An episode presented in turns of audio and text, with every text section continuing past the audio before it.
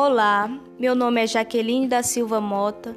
Vou comentar sobre o texto O ensino de história nos anos iniciais, apontamento no processo de construção do conhecimento histórico, da professora Eliane Aparecida Candotti.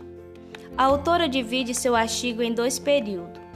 Um primeiro intitulado Educação Histórica nos anos iniciais do ensino fundamental, e uma segunda abordagem possibilidade de construção da literácia histórica.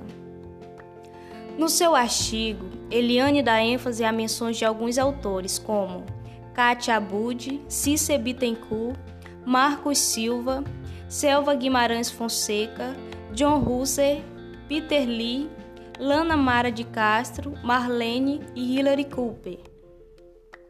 Em seu texto, a professora esclarece que os conteúdos presentes no currículo escolar são instrumentos ideológicos nas mãos de diferentes segmentos políticos e sociais, o chamado currículo oculto.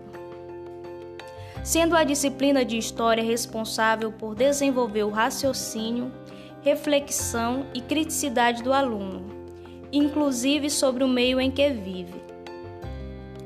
No entanto, a autora questiona a disciplina de história nas séries iniciais, que muitas vezes apresentam um conteúdo mecanizado, desumanizado e distante da realidade social do estudante.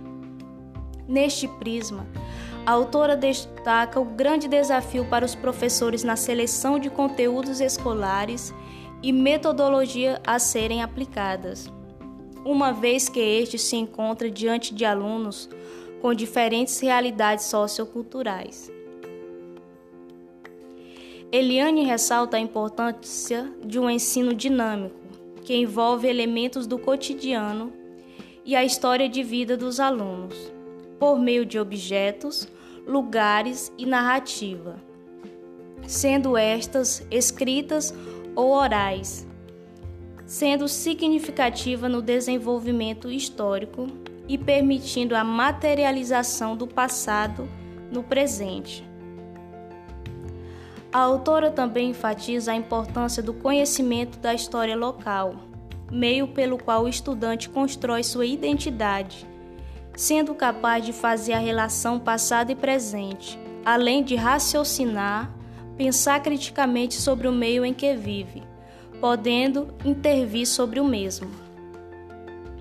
Para Eliane, a história deve ser vista no cotidiano e nas vivências, proporcionando ao aluno a capacidade de ler a própria realidade.